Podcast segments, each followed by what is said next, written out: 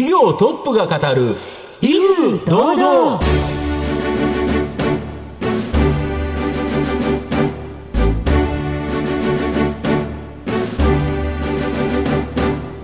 毎度相場の福の神こと藤本信之です。アシスタントの飯村美希です。この番組は巷で話題の気になる企業トップをお招きして番組の指揮者的役割である財産ネット企業調査部長藤本信之さんが独特のタクトさばきでゲストの人となりを楽しく奏でて紹介していく企業情報番組です。今週もどうぞよろしくお願いいたします。今回も素敵なゲストをお招きしております。どうぞ最後までお楽しみください。この番組は企業の情報システムのお困りごとをアウトソーシングで解決する IT サービスのトップランナーパシフィックネットの提供財産ネットの制作協力でお送りします業トップが語る威風堂々それでは本日のゲストをご紹介します証券コード5575東証グロース上場株式会社グロービー代表取締役社長生島秋三郎さんにお越しいただいています。生島さん、本日どうぞよろしくお願いいたします。よろしくお願いいたします。株式会社グロービーは、東京都港区東麻布に本社があります。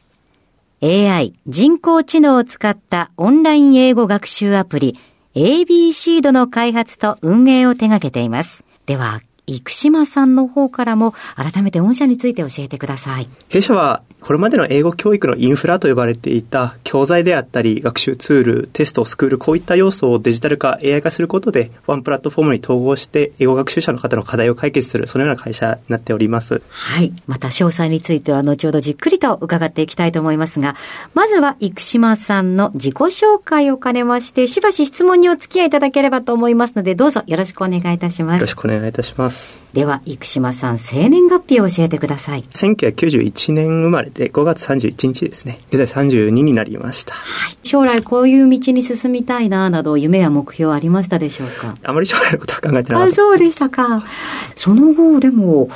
慶応大学の法学部にご進学されますよね。そうですね。その時あの、ちょうどドラゴン桜が流行ってた時期でもあってです。ね、結構私そういう影響を受けやすいのかなとは思うんですけども、桜木弁護士、まさに弁護士という意味では、まあ弁護士っていう職自体が、あの、弁護士として生きるだけではなくて、割と弁護士という、まああの、経験をもとにいろんな分野でも活躍される方でもいるんではないかというところで、まあまず、あの、弁護士になってみるっていうのは、まあ私の道としてはいいんじゃないかなという、なんか憧れみたいなのもあってですね。はい、ちょっとそっちの道を行こうっていうんで、法学部を目指すことに変えましたね。はい。でで、そんな中で最終的には慶応の法学部に入ったという、ねはい。そういった思いで入学された後は、どのような活動をされていたんでしょうか？まあ、大学入って大きな影響だったのは、あの、帰国子女の子だったりとかですね、はい。留学生の子が非常に多かったので、はい。まあ、英語がそのキャンパス内でペラペラと話している風景が非常に印象的だったんですけども、はい。まあ、そういったところで自分は、あの、受験英語だけはやったけれども、あの、全然喋れないし、そのままで終わっていいのかなと考えた際に、もったいないなと、こんなに、あの、みんな話してる環境があるんだったら、もう大学中に英語を習得して将来、あの、使えるようにしていこうというんで、あの、大学2年から英語学習に、あの、本腰入れてですね、取り組むようになりましたね。その後というのは、どこかサークルか何かに入られるんでしょうか？国際交流サークルに入って、まさにあの留学生であったり、あの国際交流したい学生たちと、はい、普段毎日のようにあの遊んでましたね。はいご自身では点数化するとしたら、どのくらいの習得をされたんでしょうか、学生時代は？大学その2年の時に始めて、 TOEIC のスコア換算でいくと、もともと600点後半とか700点ぐらいだったんですが、あの、2年の終わり頃には955までいきまして、それだけ英語力を伸ばされたとありますと、結構周りからどうやって勉強したんだって聞かれたんじゃないですか？で、まあ、それがきっかけで、はい大学3年の時には、あの、そういった英語教育の、あの、分野に自分はリソース割いていこうっていうんでは、はいサークルの運営であったり、まあ、留学生との国際交流イベントとかですね、こういったところの企画であったり、こういったところをやってましたね。はい、それはもうこのグロービーの前身と言ってもいいのでしょうか？そうですね、もうそこからまさに組織として、あの、英語教育を提供していくようなですね、あの、動きを始めたと言っていいんじゃないかなと思いますね。はい。会社化もされたんですか？ああの、大学3年の時はサークルだったんですが、大学4年でそれを、はい、あの、法人化して、まさにそれが今のグロービーなんですけれども。はい。ということなんですが、うん、もうそのままグロービーなのでしょうか？それとも一度ご就職もされるんでしょうか？一度、はい、あの、まあ、二足の話じゃないんですけども、はい、当時、あの、非常に難しかったんですが、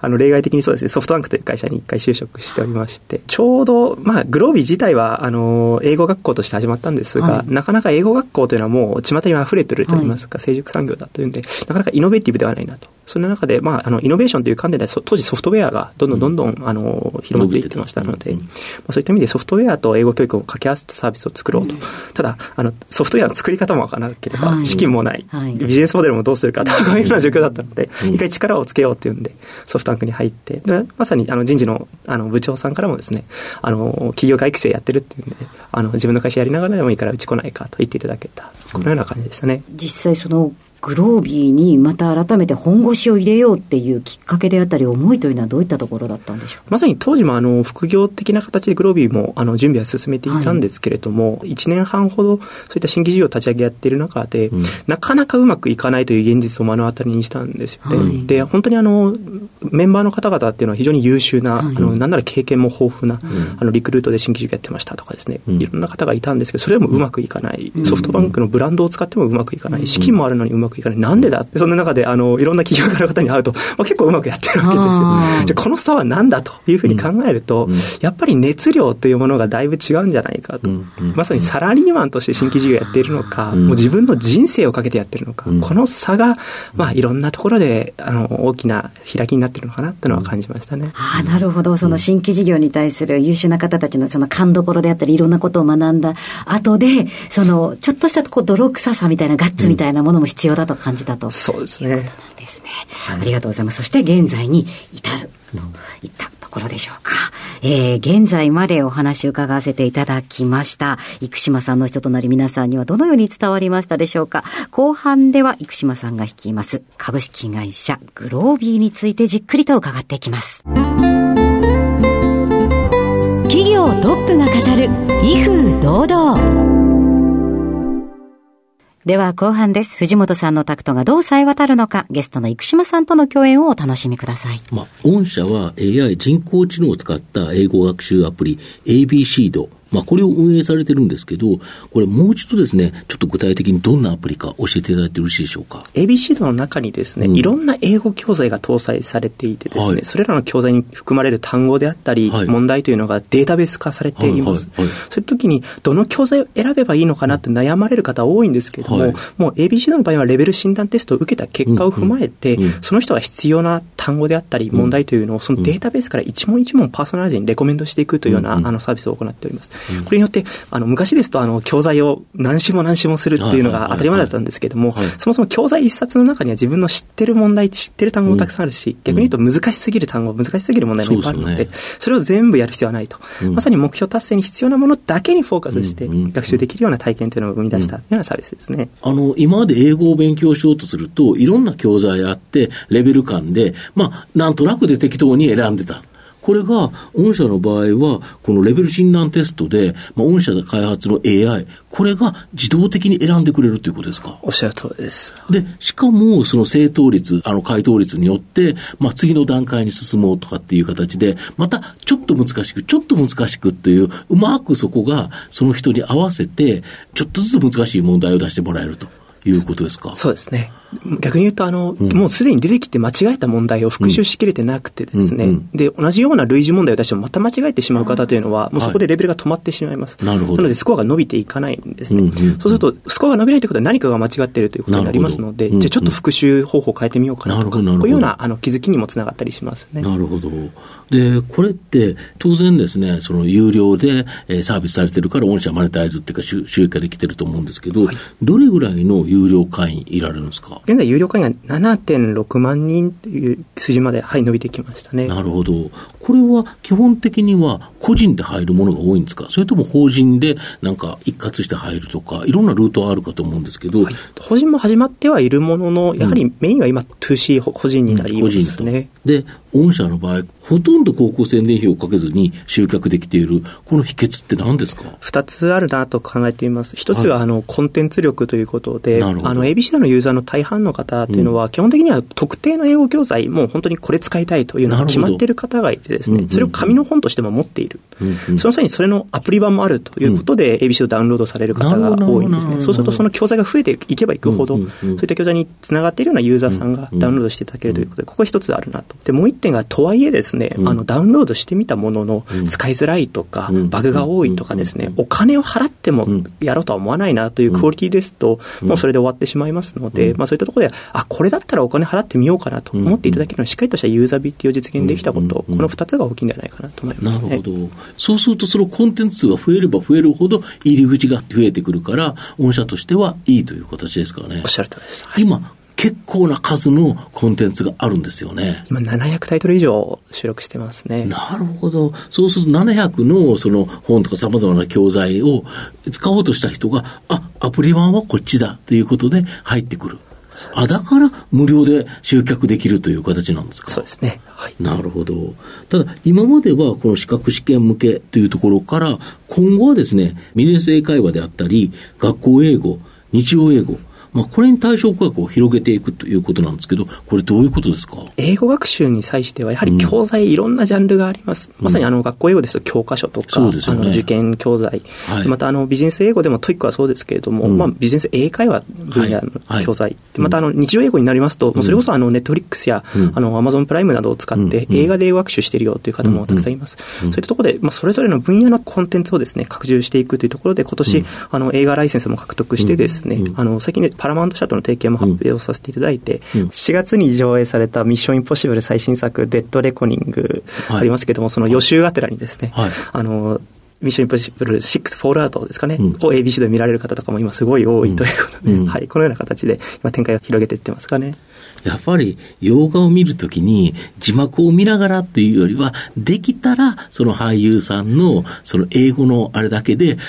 分かるようになったら、より映画が楽しめるっていうこともありますよね。おっしゃる通りです。本当に、あの自分の好きなあの女優さんであったり、俳優さん、まあ今回ですとトム・クルーズとかですね、かっこいいなと思う方は、まさにトム・クルーズの英語をちょっと言えるようになりたいなと、こういうようなモチベーションあると思うんですよね。まあ、そういったところをしっかりとですね、あの実現できるようなサービスを作り上げていきたいとは思ってますね。なるほど。あとはソニーピクチャーズエンターテインメントの映画とかドラマ、まあこれも御社の中のコンテンツとしてあるということですか？そうですね。ソニーさんはあのスパイダーマンとか、はい、あのあとは最近です野球がありましたので、はい、あのマネーボールとかですね、はいはいはい、ブラッド・ピットの作品ですけど、こういったところは非常に、はい、今見られているんですが、ここも、はい、対応してますね。なるほど。これの英会話のところが、うまくその英語学習ができるような教材になってるということですか？そうですね。まさにただ英語が見れるだけでしたら、うん、もうネットリックスでいいじゃんというふうになってしまいますので、でねうん、まあ、そこをしっかりと学習体験に落とし込むというところを、うんうんうん、はい、あの弊社の強みですので、そこをやってますね。あの、今までは個人、B2C というのがメインだったと思うんですけど、法人であるとか、学校、こういうところにも広げていかれるとか。まさに2020年頃から方針展開、うん、企業向けにですね、サービスを展開し始めて、で、また2021年から学校向けにも展開し始めたんですけども、今度あの学校につきましてはもう前年対比でもあの導入の生徒数が今年度は2.5倍にまで伸びまして、うん、もう全国のですね中高生の方々がも使っているような状態になってきていますので、うん、今後こちらはですねどんどんどんどんあの伸ばして子どもから大人まで使うサービスにしていきたいなと思いますね、まあ、今の時代教科書で英語を学ぶって言われてもなかなか難しいですよね。そうですね。なかなか、まあ、あの これまでのリーディング変調型の英語教育というのは、やっぱりあの聞けない話せないという、あの人を増やしてしまいますので、まあ、そういったところでしっかり音になれる、うん。うん、自分も声を出して発音して、それがちゃんと合ってるのかどうか AI が採点してくれる、こういったような体験になってますので、そういった意味では次の時代の子どもたちはもう大学生になる頃にはだいぶ英語喋れるようになってるんじゃないかとな期待を持ってます、そっか、スマホアプリ AB シートで練習すれば、まあ、テストもしてくれるし、まあ、会話もできるようになる。で、しかも聞き取りっていうところで言うと、自分の好きなドラマとか映画とか、ここを学ぶことによって、そうするとやっぱり興味を持ってやれますよね。そうですね。まさに夏休みの宿題として、うん、あの、ハリー・ポッター映画で、英語で見てくると、はい、そして感想文英語で書いてくると、そういうことやるだけでだいぶ力つくと思うんですよ。なるほほど、そうですね。そのような、はい、取り組みをしていきたいですよね。ああ、なるほど。御社の今後の成長を引っ張るも、改めて教えていただきたいんですが。今後の成長というところでは、まさにあの、コンテンツをいかに増やしていけるかというところ、で、まあ、ここをしっかりユーザビリティ実現できるかというところが、まさに有料会員を増やしていくポイントにつながりますので、ここ力入れていきたいなと思います。あとは、あの、最近ですけれども、まさにチャット GPT のような、あの、ジェネラティブ AI ですね。はい、これはどんどんどんどん技術的に伸びてきているというところで、でね、まあ、こうすると今度は英会話をするという概念が変わってくるかなと思います。まさに英語の先生と話すのではなく、もう AI とコミュニケーションを取っていく。この方がですね、圧倒的に効率がいい時代というのがまさに来ようとしていますので、まあ、そういったところのサービスも今後打ち出していきたいなというのは考えてますね。なるほど。今だとオンライン英会話で、海外におられる先生と、まあ、何らかオンラインで話すっていうのが多いと思うんですけど、はい生成系 AI の先生がロボットと喋ると。そうですね。あ確かにこちらの方が、もう真夜中でも別に先生は、ね、海外にいる人だったら、ある時間って決まってると思うんですけど、ね、ロボットだとずっといつでもこちらの都合の24時間対応してもらえますもんね。はい、予約もなければ。いいですよね。はい、かつ、あの、AI の場合にはもう日本語もネイティブレベルになってたりしますので、はい、英語もネイティブ、日本語ネイティブの、まあもう本当にバイリンガルの先生が24時間動いてくれるような感じになるというのでは、まあ、そういった意味では、あの、ちょっと英語ができる、あの、私、うんうん、まあ私もそうですけども、ちょっと私なんかでもよっぽど優秀な、うん、あの、英語の先生というのが AI によって誕生するんじゃないかなと思いますね。うん では番組もそろそろ終盤です。えー、藤本さん、最後の質問をお願いいたします。あなたの心に残る四字熟語を教えていただきたいんですが。不屈不当という言葉になりますね。はい。なぜ選ばれましたか？はい。これはあの、企業初期に戻るんですけれども、うん、本当にまあ、01フェーズの企業というのは、本当にまあ、精神的にも肉体的にもですね、しんどい時期が続いていました。うん、でまあ、そんな中で、まあ、あの、諦めずにですね、うん、続けることができたという言葉が、まあ、まさにこちらになるんですけどこれはあの、京セラのですね、稲森さんですね、が、あの、JAL 再建の時に、あの、JAL の社員さんたちに、あの、幹部の方々にですね、あの、話した言葉で、これ中村天風さんという方の、あの、引用の言葉なんですけれども、あの、非常に強い言葉で、新しき計画の成就はただ不屈不当の一心にあり、さらばひたむきにただ思え、気高く強く一筋にと、こういうような言葉を残してるんですよね。まあこれはあの、私の中で美しい日本語だなと思いましたし、まあ本当に今後もあの経営やっていこうと思うとですね、あの、順調な時だけではないと、非常にきつい時もやってくるだろうというのを思いますので、もうその都度その都度初心に戻ってですね、あの、この不屈不当という言葉を忘れずにですね、あの、取り組んでいきたいなというところで、はい、あの、こちらは私にとっての、あの、心に残った四字熟というふうになっております。はいありがとうございます。改めまして本日のゲストは、証券コード5575、東証グロース上場、株式会社グロービー、代表取締役社長、生島昭三郎さんでした。生島さん、ありがとうございました。ありがとうございました。ありがとうございました。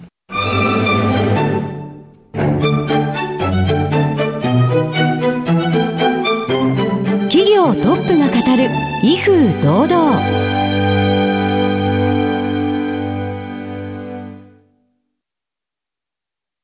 業の情報システムのお困りごとをアウトソーシングで解決する IT サービスのトップランナー。東証スタンダード証券コード3021パシフィックネットはパソコンの導入、運用管理、クラウドサービスからデータ消去、適正処理までサブスクリプションで企業の IT 部門を強力にバックアップする信頼のパートナーです。取引実績1万5000社以上。東証スタンダード、証券コード3021パシフィックネットにご注目ください。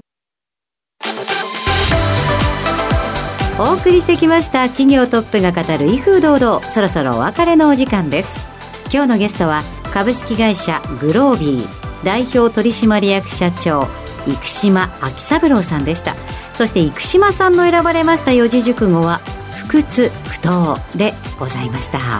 それではここまでのお相手は藤本信之と飯村美希でお送りしました次回のこの時間までほなさいならこの番組は企業の情報システムのお困りごとをアウトソーシングで解決する IT サービスのトップランナーパシフィックネットの提供財産ネットの制作協力でお送りしました。